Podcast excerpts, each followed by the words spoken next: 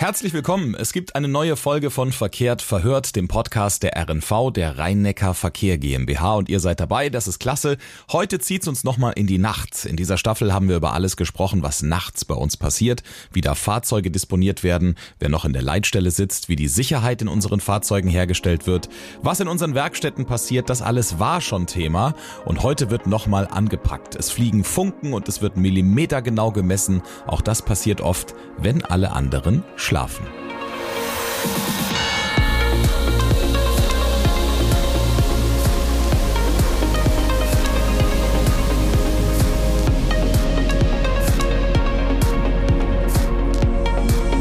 Bei einer halben Million Fahrgäste am Tag müssen wir als Verkehrsunternehmen darauf achten, dass die Beförderung von Menschen vor allem sicher stattfindet. Dieser Verantwortung werden wir nicht nur mit unserem Fahrpersonal und unserem Fahrzeugservice, sondern auch zu großem Anteil mit unserer Infrastrukturabteilung gerecht. Die Kolleginnen und Kollegen überprüfen Signale, Weichen, Fahrleitungsanlagen, Haltestellenbereiche und Gleisanlagen auf ihren Zustand und leiten kurz- oder langfristige Maßnahmen ein, um ein intaktes und funktionierendes Schienennetz zu gewährleisten.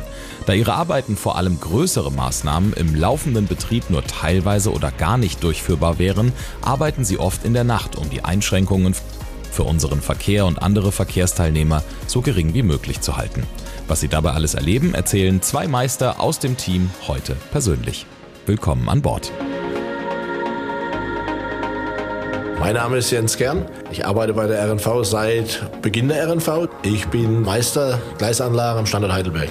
Gelernt habe ich mal Maschinenbaumechaniker, Schlosser beim Mutterkonzern Heidelberger Straßenbergbahn. Das Schönste an meinem Job ist die täglichen wechselnden Herausforderungen, Umgang im Team mit, mit meinem Werkstattteam, mit meiner Mannschaft, um die Herausforderung auch erledigt zu bekommen. Mein Name ist Christopher Odenwald. Ich arbeite bei der RNV seit 2013. Gelernt habe ich mal Land- und Baumaschinenmechaniker. Jetzt arbeite ich bei der RNV als Gleisbaumeister. Das Schönste in meinem Job ist die Zusammenarbeit, die Instandhaltung der Gleisanlage und zu schauen, dass halt das Rad weiterrollen kann.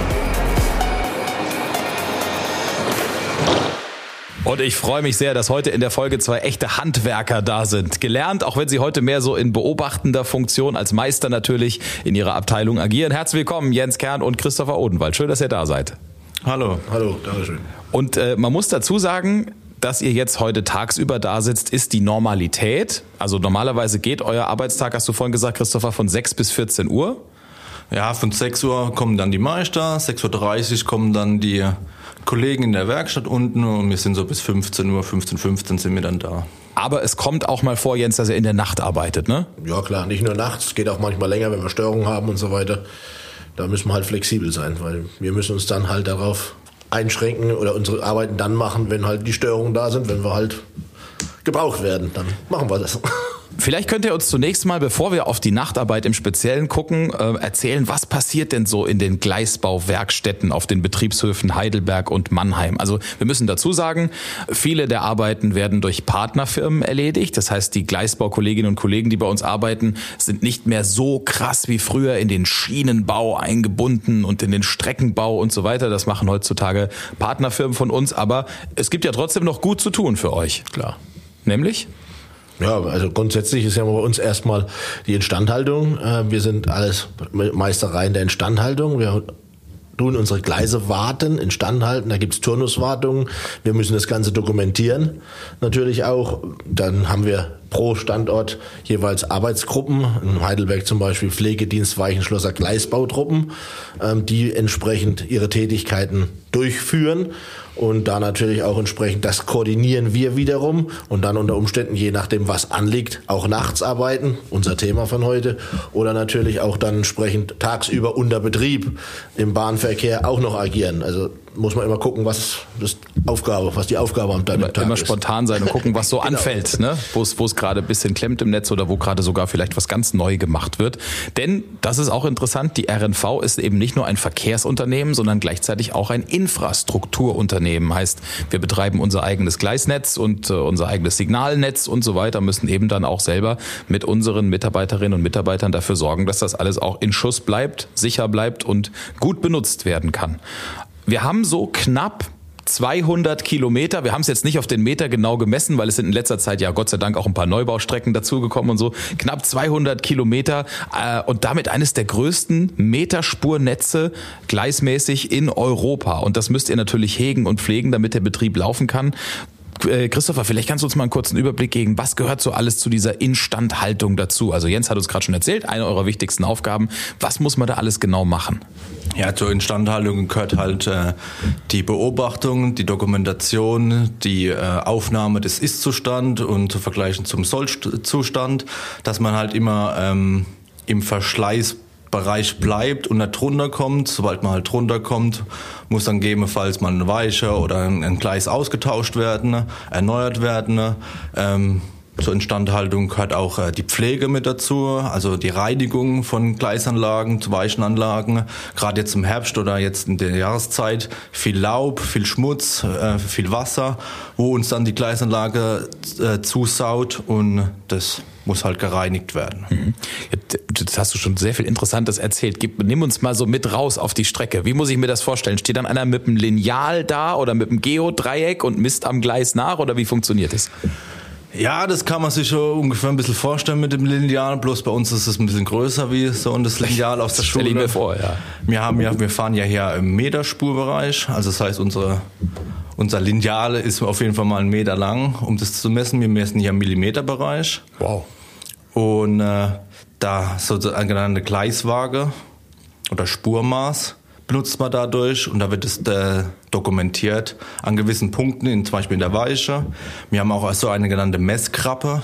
Das ist so ein bisschen größeres Messinstrument, da fährt man übers Gleis drüber, da wird dann der Ist-Zustand aufgenommen und wird dann äh, dokumentiert und äh, aufgeschrieben und dann halt mit dem Ist-Zustand, also was das Gleis oder die Weiche haben soll, verglichen. Und wenn die Spurweite irgendwann mal deutlich weiter als 1000 Millimeter ist, haben wir ein Problem, ne? Weil dann wird's plumps machen und dann fällt das Fahrzeug in die Mitte. Das wollen wir natürlich nicht haben. Nee, da müssen wir vorher frühzeitig reagieren, dass das auf jeden Fall nicht passiert. Du hast gerade eben schon gesagt, jetzt im Herbst und Winter ist es besonders anspruchsvoll, die Gleise instand zu halten. Jens, welche Bauteile sind da dann besonders beansprucht? Ja, gut, grundsätzlich äh, unsere Weichen. Mhm. Ähm, da ist ja, die Weichenzunge bewegt sich ja im Gleis, dass die Bahnen nach links oder rechts fahren können. Entsprechend, dass man sich das mal so vorstellen kann. Und wenn da natürlich viel Laub und, und, und Äste von den Bäumen, was bei, dem, bei der Witterung halt runterkommt, bei Wind, Regen äh, in der Weiche liegt, dann haben wir da halt keine Lage mehr. Und wie der Christopher schon sagte, äh, wir sprechen hier im Millimeterbereich, also eine Weichenendlage muss nach zwei Millimetern noch gegeben sein. Alles andere äh, haben wir dann Störungen, gibt keine Freisignale mehr, sprich die Bahn kann nicht fahren. Deswegen haben wir auch unsere Pflegetruppen, die dann natürlich entsprechend unterwegs sind, täglich im Netz, um eben auch die Weichen zu reinigen. Mit Hochdruckreiniger, mit Druckluft. Die werden dann auch noch geschmiert zusätzlich. Äh, da gibt's Ablaufpläne dafür, die wiederum wir aus der Meisterei natürlich dann aufstellen und auch dann wieder bearbeiten, wenn der irgendwas feststellen und so weiter. Das sind so die Abläufe bei uns. Wie oft passiert es in der Regel so? Wie oft muss man nach so einer Weiche gucken? Je nach Schwerpunkt. Also es gibt Bereiche, jetzt Heidelberg wieder Bismarckplatz oder im Römerkreis. Ja gut, da, da sind wir täglich, ja, da ja. sind wir täglich dran. Da gibt's natürlich auch andere Weichen, wo man halt einfach vom Betriebsablauf her nur für Störungsfahrten mal benutzen. Da haben wir dann in unseren Protokollen, in unseren Dokumenten, wie wir es befahren müssen, die in der Walle drin, wann die Kollegen dort äh, sein müssen. Und so läuft das ab. Also und nur mal, um das noch dazu zu sagen, ich glaube, die Weichen sind somit auch die empfindlichsten Bauteile überhaupt an so einem Gleisnetz. Ne? Weil wenn man sich überlegt, wie dick ist so ein Schienenkopf oben oder wie breit ist so ein Schienenkopf in der Regel? So grob über den Daumen gepeilt?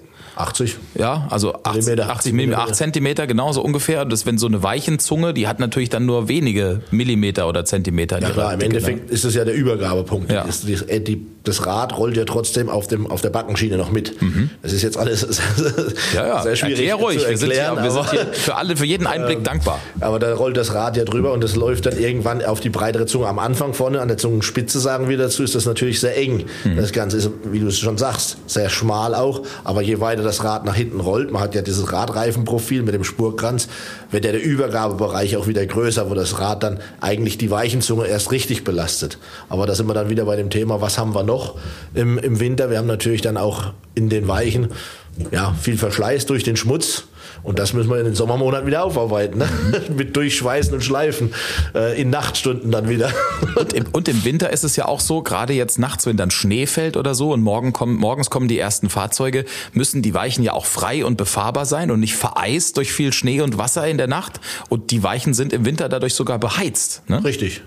Genau. Wie funktioniert das? Ähm, da ist, äh, das läuft eigentlich über unser ähm, IS1. Das ist ja unsere elektrische Abteilung im Infrastrukturbereich. Und IS1 macht den elektrischen Part, äh, IS2 den mechanischen Part in der Instandhaltung. Und da gibt es dann Heizstäbe in den Weichenprofilen, also in dem Schienenprofil der Weiche ist dann ein Heizstab, wie ein Tauchsieder kann man sich das vorstellen, mhm. drin versteckt. Und der erhitzt das Material dann und die Anlagen gehen eigentlich so ab zwischen vier und sieben Grad, fangen die dann mal an. Das wird dann eingestellt, läuft Thermos, über ein Thermostat und dann fangen die an, sich aufzuheizen, dass die eben frei sind. Was natürlich nicht heißt, dass wir nicht trotzdem wieder ran müssen mit, mit Pflegen, weil natürlich auch die Busse, die das Gleisnetz auch befahren können, äh, Schneeballen in den Reifen mitbringen und das unter Umständen auch mal so eine Weiche reinfahren. Mhm. Und dann haben wir natürlich wieder das Thema, so, so viel Temperatur bringt dann die Weichenheizung nicht, mhm. um eben das wegzukriegen, das Ganze. Das hängt dann schon äh, entsprechend dann auch wieder in der Weiche, sorgt für Störung und dann brauchen wir wieder unsere Pflegedienst-Jungs, die dann die Weiche dann. Also ich merke schon, es ist wichtig, dass ihr regelmäßig da seid und danach ja. guckt, ja, damit einfach da nichts passiert, weil ich glaube, Entgleisung ist somit eine der größten Störfälle, die wir überhaupt haben können im äh, Bahnverkehr. Ne? Ähm, welche Aufgaben davon könnt ihr denn grundsätzlich tagsüber erledigen? Oder gibt es eigentlich so, gibt's so, so einen Einsatzplan, wenn man weiß, die kommen um so und so viel Uhr, die erledigen das um so und so viel Uhr? Weil ich sag mal so Weichenreinigungen oder so, das kann man jetzt um 8 Uhr morgens im Hauptverkehr eigentlich schwerer erledigen als irgendwie um 3 Uhr, wo noch nicht so viel unterwegs ist. Ne? Ja, wir haben das so ein bisschen aufgeteilt äh, in der Stadt. Da gibt es Weichen, wie der Jens auch schon gesagt hat, die haben hohe Prioritäten, wie jetzt zum Beispiel in Heidelberg ja der Bismarckplatz oder jetzt in Mannheim der Paradeplatz. Ja, oder Ludwigshafen, Berlin, das ist alles vergleichbar. Genau, das sind so vergleichbare große Plätze, da ist ja viel mit äh, Personen. Da geht man halt in den Morgenstunden hin, gleich am Anfang der Schicht, um halt da... Das heißt, wie viel Uhr? Also da fahren die Kollegen so ab 6.30 Uhr, 7 Uhr in der Regel hin, okay. dass wenn halt die Raschauer beginnt, die Kollegen da durch sind, um da halt nicht ja, Passanten zu stören oder die Passanten stören uns oder so. Und dann haben wir natürlich, wenn wir dann in dem, im Fahrbereich sind, wo dann der Individualverkehr mitfährt, dann müssen wir dann halt auch gucken, wo sind dann welche Straßen haben, dann sind sehr hoch fragmentiert, dass man da halt in den Schwachlastenzeiten dann anfahren. Und ich kann mir vorstellen, dann so Bauarbeiten und so, das ist wahrscheinlich eher nachts dann, ne? Größere Maßnahmen. Ja. Also für uns selbst ähm, Tausch von Weichenantrieben ähm, das wäre mal eine Nachtgeschichte, wo wir dann halt nachts arbeiten müssen. Äh, oder halt natürlich auch Überwachung von Fremdfirmen, was auch mit bei uns dann reinkommt. Die großen Gleisbaufirmen, wo wir dann dabei sind. Oder halt unsere eigenen Instandhaltungsschweißungen, wo wir auch wieder Subunternehmer haben, die für uns dann schweißen, wo wir aber unter Umständen, je nachdem, in welchem Streckenabschnitt sich das befindet, mit Mitarbeitern äh, dabei sein müssen ja, das ist dann halt nachts, weil da tun wir auch unseren Verkehr natürlich deutlich einschränken und wir wollen natürlich die Störung für unsere Kunden, für unsere Bahnfahrer so gering wie möglich halten. Deswegen mhm. haben wir auch schon mal Nachtschichten mit drin. Also Weichenantrieb tauschen stelle ich mir auch relativ kompliziert vor. Da muss das ja dann oben aufgemacht werden und rausgebaut und reingehoben. Also ist schon, da genau. kann man nicht mal eben in zwei Minuten die Bahn kurz anhalten und sagen, Moment, wir sind gleich fertig, sondern nee, das, das muss flott gehen. Das muss äh, in Ruhe gemacht werden. Aber Grundsätzlich gibt's auch Arbeiten, wenn Christoph jetzt gerade sagt, 6.30 Uhr, 7 Uhr so, da ist ja schon voller Bahnverkehr bei uns im Netz. So wie schützt man eigentlich Leute, die dann da arbeiten? Jetzt wirst du mir sagen, ja, du als Fahrer musst das doch wissen, das ist doch Teil deiner Ausbildung. Ja, aber ich würde es von dir gerne nochmal als Profi hören. ja, wir, wir, wir fahren ja bei uns im Streckennetz unter zwei Bedingungen. Einmal der Straßenbahn, einmal EBO-Bereich. Und äh, im Straßenbereich ist ja auch der Fahrer ein bisschen mitfahren auf Sicht. Und beim äh, Eisenbahn ist er Fahrt nach Zugsicherung. Da müssen wir uns ja immer auf der Leitstelle anmelden, dass die Fahrdienstleiter und die Fahrer informiert sind, dass wir da an der Strecke unterwegs sind.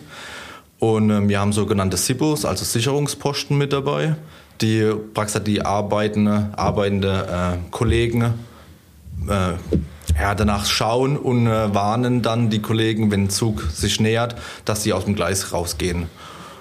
Das heißt, Sie haben nur die Aufgabe, dazustehen und zu gucken, in beiden Richtungen, kommt da was und wenn was kommt, rechtzeitig anzukündigen. Genau, genau. Und dann die, quasi die Baustelle räumen zu lassen, dass der Zug passieren kann und dann im Zweifelsfall natürlich auch wahrscheinlich der Fahrerin und dem Fahrer Notsignal zu geben, sagen, anhalten, wir haben ein Problem, wir können nicht räumen, auf keinen Fall weiterfahren, so. Ne? Genau, genau. Die Sibus, die erkennt man immer ganz leicht. Das sind die Kollegen, wo gelb gekleidet sind und die Kollegen, die arbeiten, sage ich es mal. Ja. Äh, die sind orange gekleidet, dass, dass man auch von außen sieht oder der Zugfahrer sieht, äh, auf wen muss ich jetzt gucken insbesondere.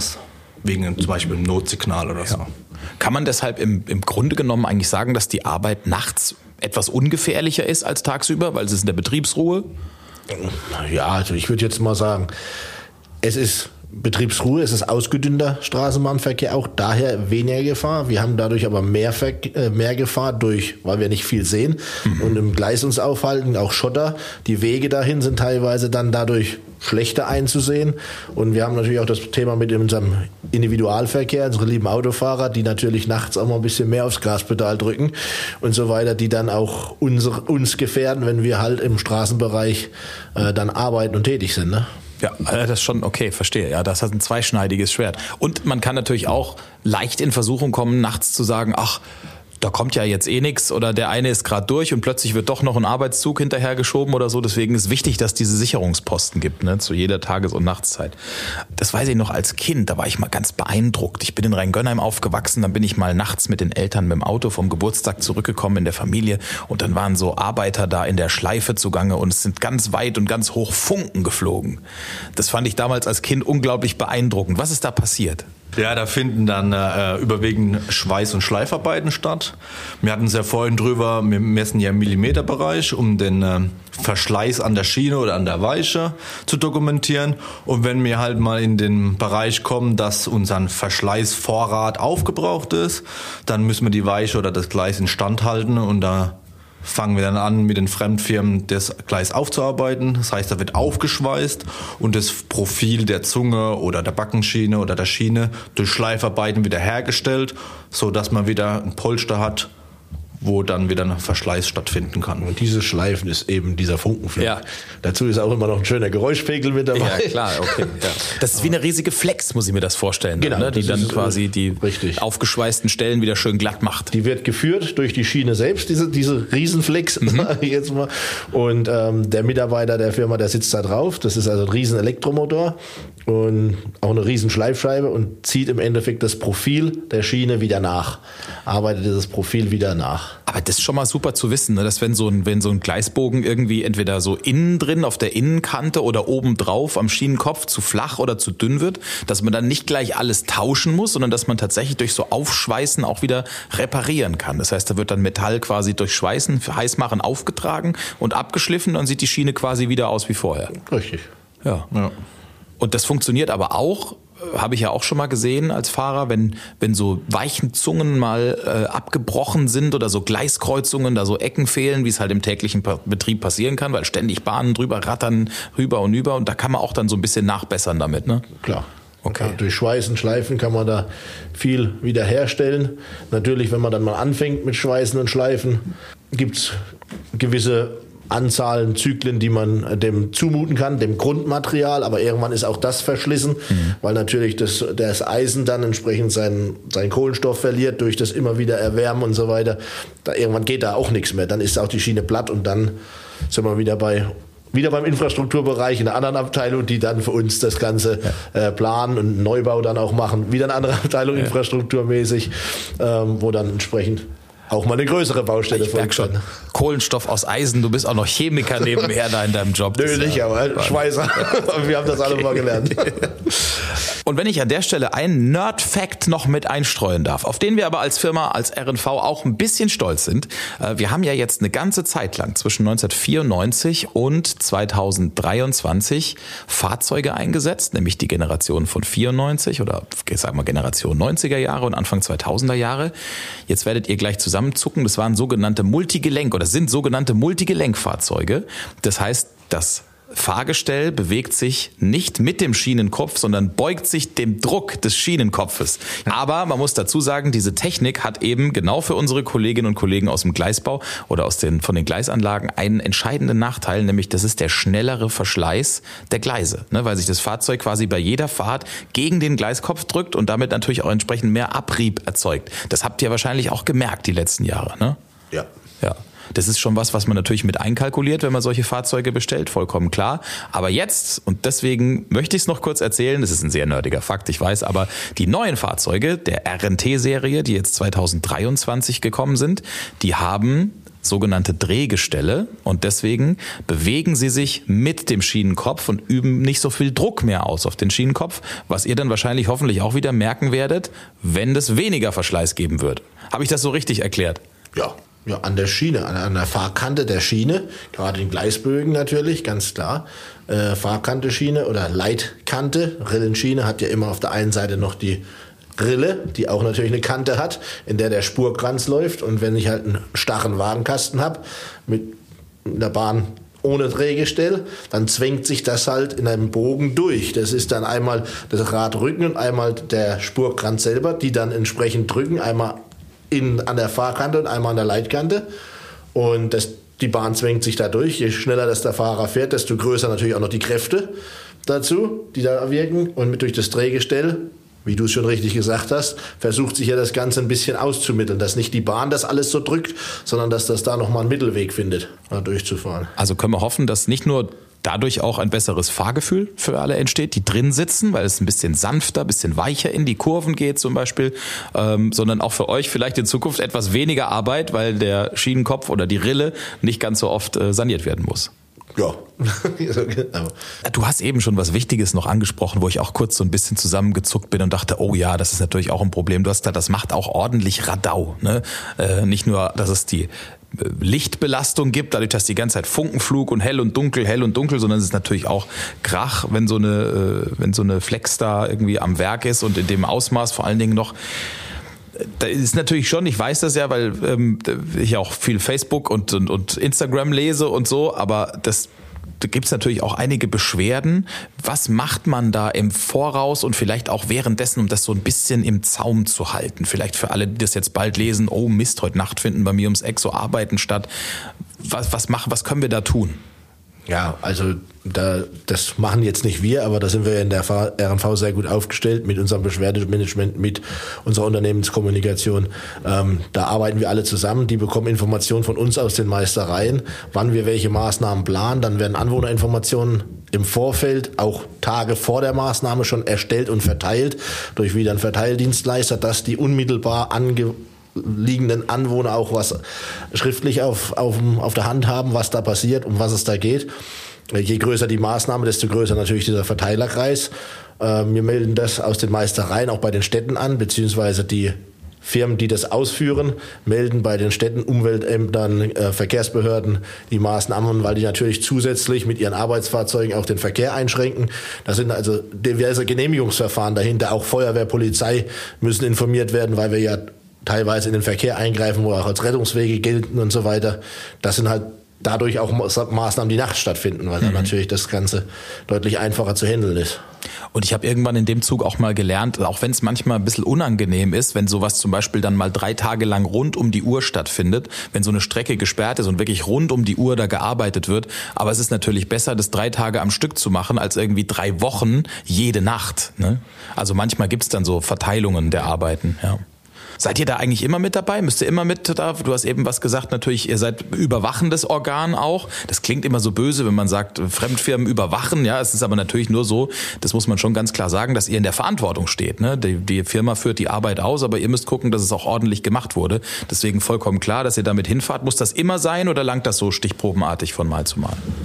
Ja, kommt immer drauf an, äh, was für eine Arbeit mir ausführen lassen. Ne? Wenn es zum Beispiel eine Gleiserneuerung ist, dann äh, greifen wir ja massiv in den Fahrbetrieb ein. Da sind dann auch, wie der Jens schon gesagt hat, Genehmigungen im Vorfeld. Auch bei uns im Betrieb müssen wir planen, einen Umleitungsverkehr oder Schienenersatzverkehr. Und da sind eigentlich immer Kollegen oder auch der Meister selbst immer vor Ort mit dabei, um die Baufirma zu betreuen, weil wir sind so ein bisschen als Bindeglied zwischen der Leitstelle und der Baufirma. Wenn das aber so kleine Reparatur, Schweißarbeiten sind, sind die ausführende Firma meistens alleine dort, mit dem Sibo dann jeweils. Und äh, ja, es ist nicht so 100 Prozent, aber in der Regel sind eigentlich schon Mitarbeiter von uns mit vor Ort. Okay, und macht euch das Spaß, nachts dann mal zu arbeiten, wenn ihr normalerweise so von 6 bis 14 Uhr arbeitet? Ja.